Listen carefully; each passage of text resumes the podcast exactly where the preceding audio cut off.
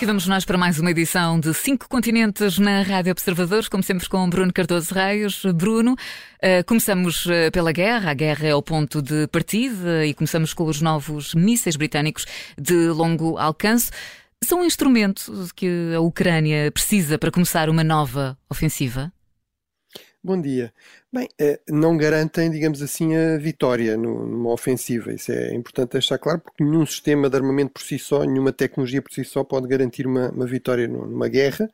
Eh, nós vimos isso, por exemplo, ainda recentemente no Afeganistão, em que claramente os Estados Unidos e os seus aliados tinham uma enorme superioridade em termos de, enfim, de meios militares, tecnologia militar sobre os talibã, e isso não garantiu no final o desfecho pretendido.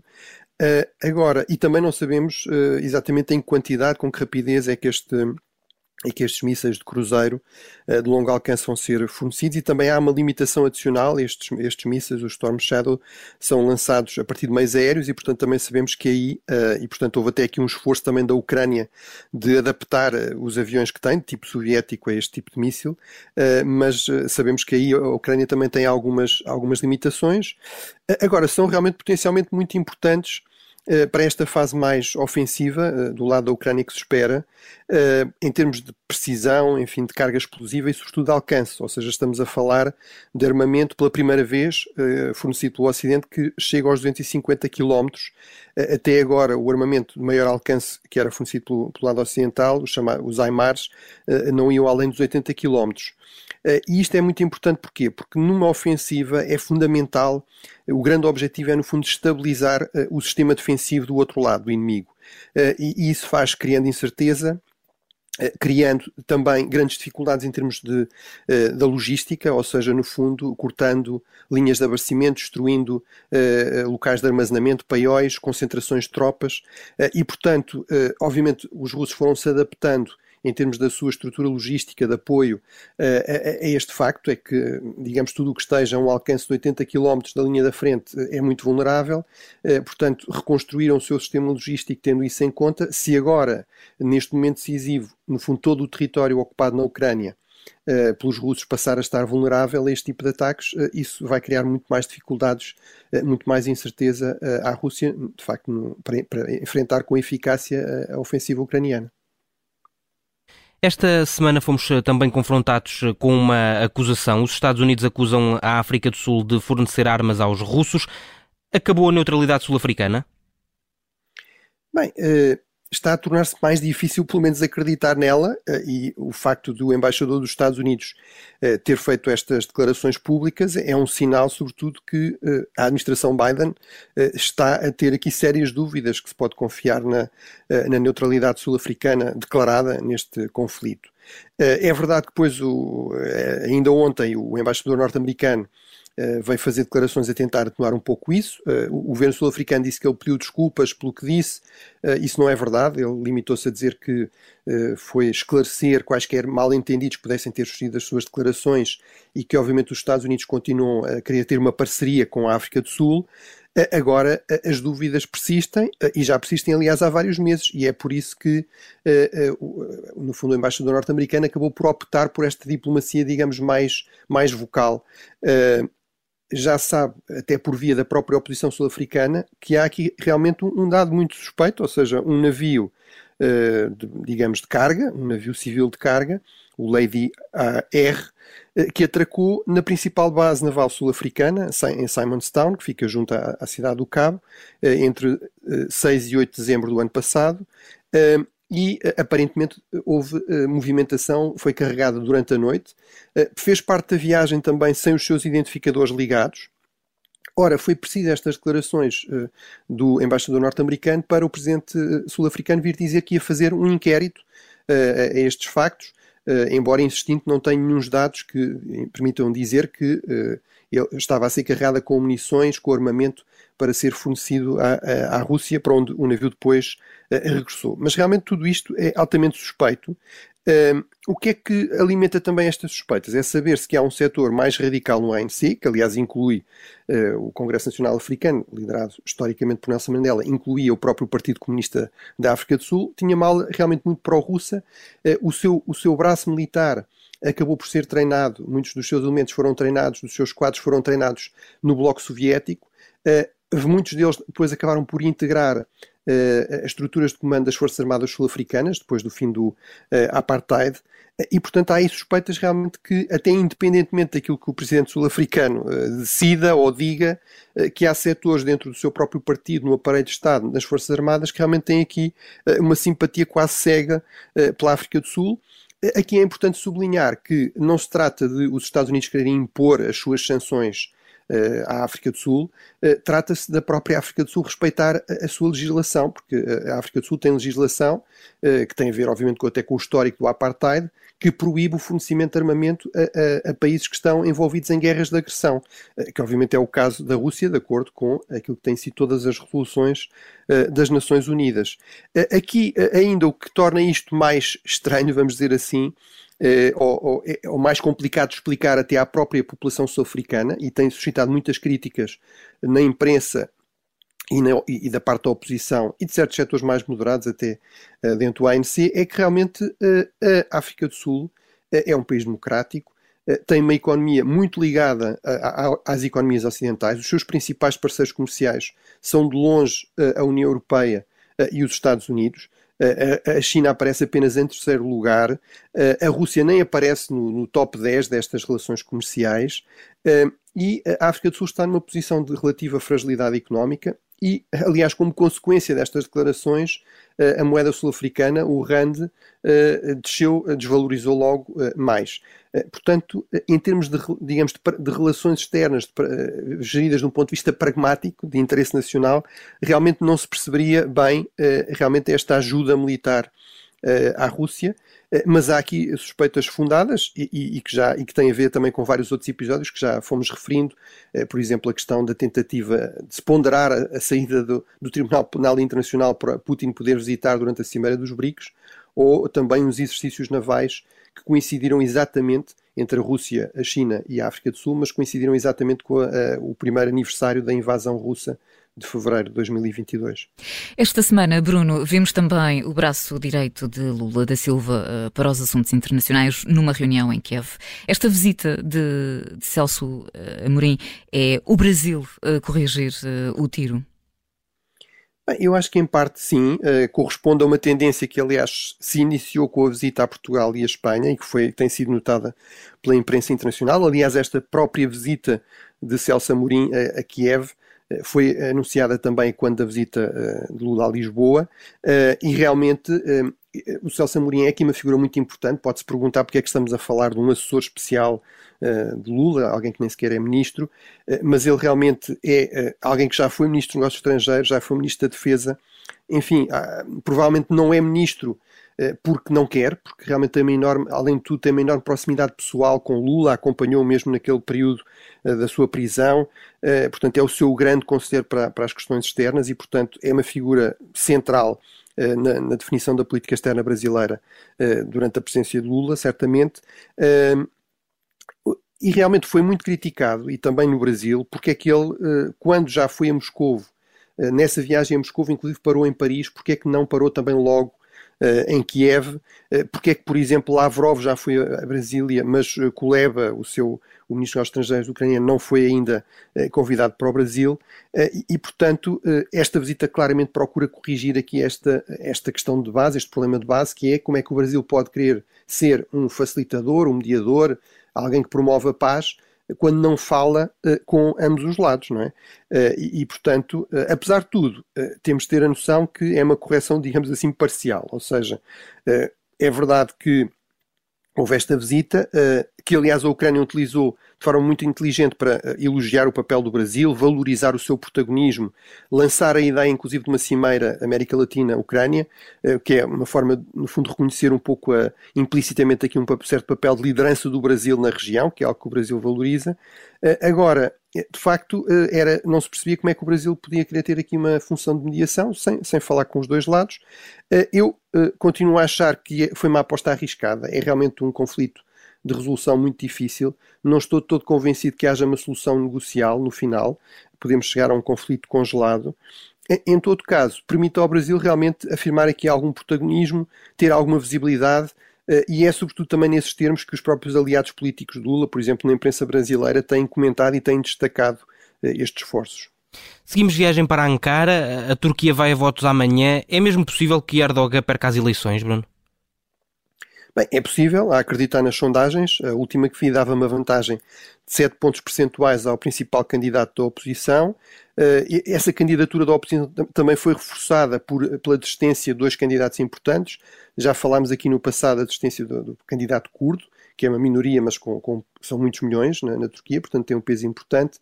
Uh, também ontem foi anunciada a desistência de mais um outro candidato uh, da oposição e, portanto, se uh, de facto a apuração de, dos resultados uh, não for manipulada, se uh, Erdogan aceitar uma derrota e se realmente a oposição conseguir concretizar aquilo que as sondagens prevêem, porque estamos a falar de sondagens e, portanto, intenções de voto, depois com base numa amostra e numa série de cálculos, portanto, como sabemos, por vezes falham, mas tudo isso acontecer, realmente é possível termos, ao fim de eh, duas décadas um, candidato à oposição. Eh, isso tem muito a ver também com as dificuldades económicas que a Turquia atravessa, taxas de inflação muito elevadas há vários anos.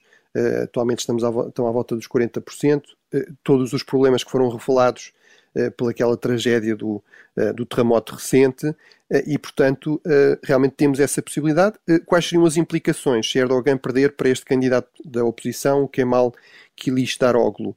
Ele já declarou, o candidato da oposição, já declarou a sua intenção, de, e estou a citá-lo, de fazer uma viragem de 180 graus na nossa política externa. Também disse, e volto a citar, que queria virar-se para o Ocidente, novamente, e que queria que a Turquia fosse uma verdadeira democracia. Portanto, no fundo, uh, fez aqui uma declaração de, de fé na, nas alianças tradicionais na política externa turca, nomeadamente a Aliança Atlântica, ou seja, a OTAN, Uh, certamente isso facilitaria muito a vida, por exemplo, à Suécia e ao seu processo de uh, adesão. Também disse que queria ser um bom candidato, um bom país candidato à União Europeia.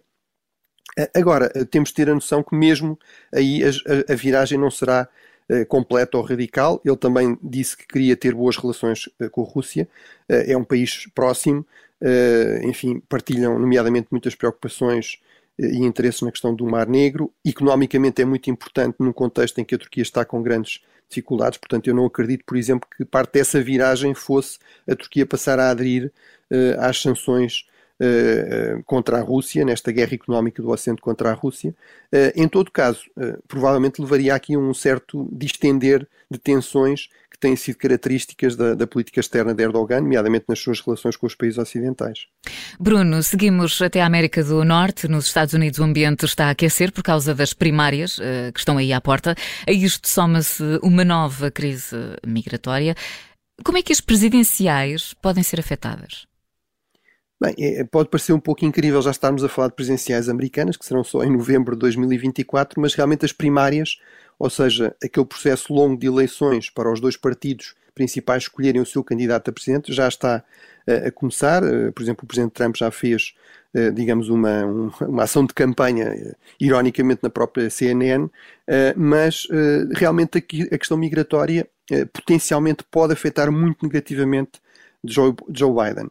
Estamos a falar nos últimos dias de 10 mil imigrantes por dia a entrar nos Estados Unidos. Aparentemente isso já reduziu ontem, eh, mas se isto realmente continuar, eh, se se tornar um tema central, se consolidar esta imagem eh, que é aquela que as sondagens transmitem de que os americanos acham que Biden não tem uma política eficaz para lidar com esta questão, isso pode realmente ser muito negativo.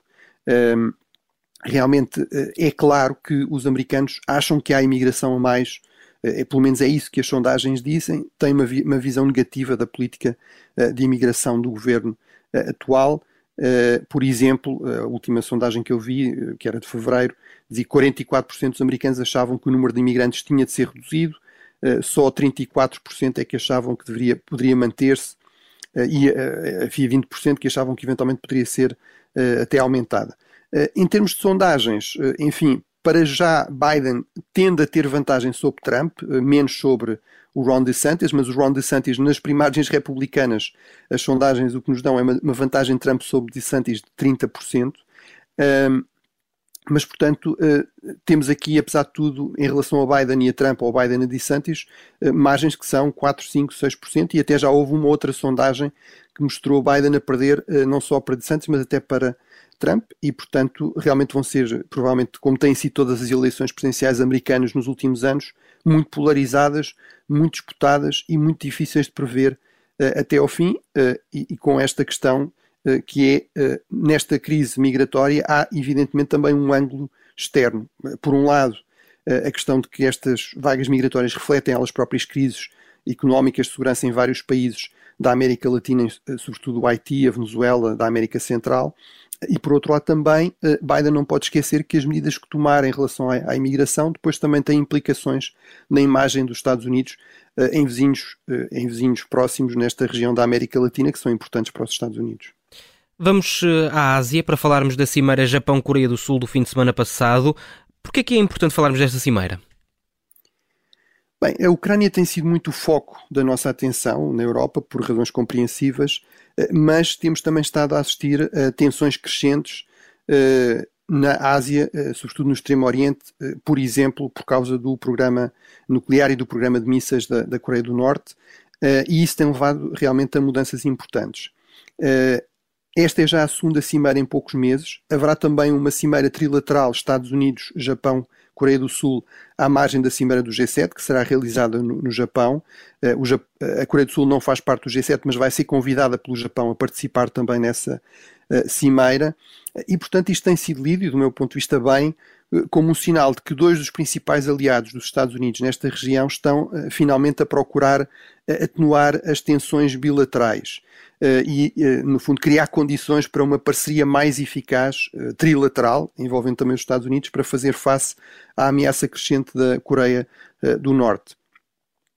O presidente Yoon, o presidente sul-coreano, disse inclusive que estaria disponível para incluir o Japão em conversações também com os Estados Unidos sobre como reforçar aqui a capacidade de dissuasão nuclear para lidar com estas ameaças norte-coreanas.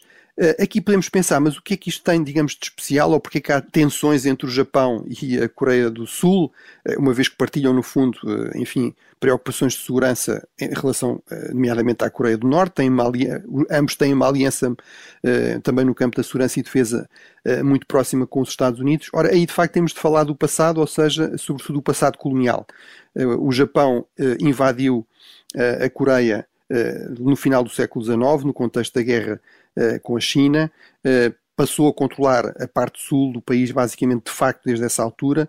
Uh, depois há uma segunda guerra em 1904-1905 entre o Japão e a Rússia, que vai levar ao controle total da Coreia pelo, pelo Japão, que vai acabar por ser anexada como um território colonial em 1910 e vai se manter japonês até 1945. O, o Império Japonês cometeu muitos abusos na Coreia do Sul, inclusive durante o período da Segunda Guerra Mundial, e portanto isso gerou aqui um histórico, digamos, de, eh, de, grande, de grande tensão e uma série de, de pontos contenciosos eh, entre o Japão e a, a, Coreia do Sul. Eh, recentemente, em 2018, uma decisão judicial veio voltar a colocar essa questão, decretando os tribunais sul-coreanos que teria de haver uma, uma compensação a trabalhadores sul-coreanos desse período. O Japão diz que isso já foi resolvido no acordo normalizou relações diplomáticas e que é só de 1965, eh, mas em todo caso aquilo que parece aqui evidente é que o contexto atual, eh, e sobretudo uma Coreia do Norte muito mais ameaçadora e também uma certa viragem à direita na Coreia do Sul, criaram condições para que no fundo se relativizassem essas tensões do passado eh, e se procurasse dar prioridade aqui a uma, uma, uma cooperação pragmática tendo em conta realmente o, o crescente, a crescente preocupação da população e dos líderes sul-coreanos e, e, japoneses com, uh, com este crescendo, digamos, com esta escalada nas capacidades uh, militares da, da Coreia do Norte, nomeadamente no campo militar, no campo nuclear. Bruno, temos ainda tempo uh, no último minuto para uma paragem uh, na América do Sul. A extrema-direita ganhou as eleições um, para a Constituinte no Chile. O futuro da Constituição está em risco, Bruno, com, com esta vitória? Bem, eu acho que está em risco, ou seja, já foi rejeitada uma primeira versão. Eh, realmente aquilo que é interessante, também muito brevemente, é o Chile é um pouco uma exceção em termos da economia, até da política da América do Sul. É um país eh, mais próspero, mais rico eh, do que a média sul-americana e até latino-americana. Não é por acaso que é, por exemplo, também parte da organização da, da, OCDE, no fundo um, uma espécie de clube de países mais desenvolvidos. mas de facto assistimos a grandes protestos de rua em 2019, a uma certa radicalização à esquerda e depois à direita, como resultado disso, foi exigido e foi decidido também por referendo eh, uma nova, uh, elaborar-se uma nova Constituição para substituir aquela que foi negociada com o regime ainda de Pinochet em 2020, uh, e para isso foi criado, digamos, um, um, um grupo constituinte, uma Assembleia Constituinte, uma Comissão Constituinte eleita. O problema é que nas primeiras eleições para essa Constituinte, a esquerda mais radical ganhou a maioria e fez uma Constituição muito ideológica, que depois acabou por ser rejeitada no tal referendo. Agora temos quase a inversão completa disso, ou seja, foi, houve também um processo de radicalização à direita e, portanto, o partido, que é geralmente os republicanos, que é geralmente visto como de extrema-direita, tem até expressado simpatias com a ditadura de Pinochet, acabou por ganhar a maioria nesta nova Assembleia Constituinte. O presidente Gabriel Boric, que é dessa esquerda mais radical, apelou em termos significativos a que eles não cometessem os mesmos erros eh, que ele, que ele próprio, que digamos o seu própria área política tinha cometido, eh, mas eh, temo que agora seja se calhar um pouco tarde e que portanto cheguemos aqui a um completo impasse. Aqui o que eu acho que é fundamental destacar é que tudo o que seja nova instabilidade, tensões, conflitos no Chile seria uma péssima notícia eh, porque realmente é um pouco uma ilha de estabilidade no contexto da América do Sul, eh, também eh, é interessante pensar que isto pode ser visto como o início de uma certa vaga de viragem à direita. Falámos aqui na semana passada das eleições no Paraguai, em que voltou a ganhar o partido da direita tradicional, o Partido Colorado. Há expectativa também que nas eleições próximas na Argentina a direita possa ter um bom resultado e, portanto, podemos ter aqui o início, digamos, do inverso da onda rosa, da onda, digamos, de vitórias da esquerda na América Latina. Muito bem, por hoje está feito. Obrigada, Bruno. Temos uma nova viagem marcada pelos cinco continentes para a semana. Obrigado.